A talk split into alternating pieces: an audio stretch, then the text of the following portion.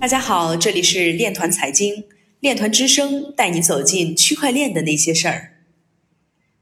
据最新消息，Web 三隐私产品 Mask Network 的推特首次发行，在短暂的延期之后，已经在二月二十三号十一点再次启动。二十四号和二十五号分别上线欧 e 和火币两大交易所，甚至在二十五号，Mask 上线火币之后，最高上涨百分之三千三百二十一。那在 Mask 重磅上线，引发行业强烈关注的同时呢，我们今天的节目就来给大家解读一下什么是 Mask Network。Mask Network 呢是一个帮助用户从 Web 2.0无缝过渡到 Web 3.0的门户，允许用户在传统社交巨头的平台上无缝发送加密信息、加密货币，甚至是去中心化的应用。因此，用户们可以创造一个去中心化的应用程序生态。简单来说呢，Mask Network 做的事情就是在现在的网络上搭建通往新型开放网络的桥梁。希望通过这样的方式，能够更加顺畅地将用户从 Web 2.0迁移到 Web 3.0时代。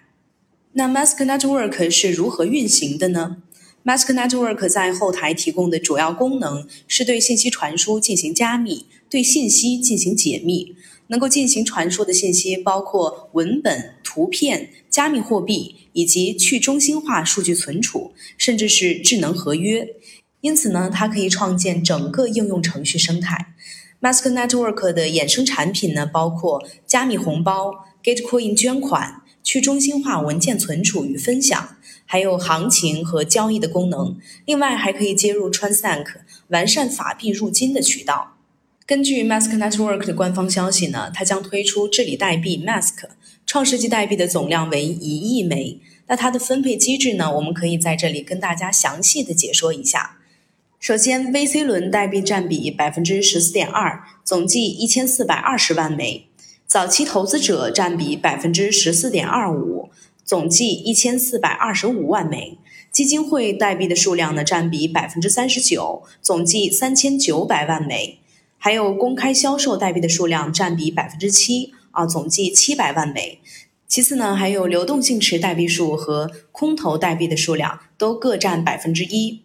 以上呢就是 Mask 的一个简单的分配计划。区块链行业当中的从业者或者说是观察者，看到了各种公链 Layer Two 或者是 DeFi、NFT 等等和传统的互联网由于法规或者是政治的原因难以做到的事情。这些东西似乎距离普通的赛博公民的生活非常的遥远，而 Mask Network 的项目愿景呢，就是可以去建造一个桥梁，或者说是一扇大门，让用户可以很轻松的在传统的互联网平台上，比如说 Twitter、Facebook 上一键前往这个新互联网，而且让这个新互联网的功能有很好的体验，让普罗大众为之所用。好的，今天的节目呢到这儿就要结束了，我们下期再见。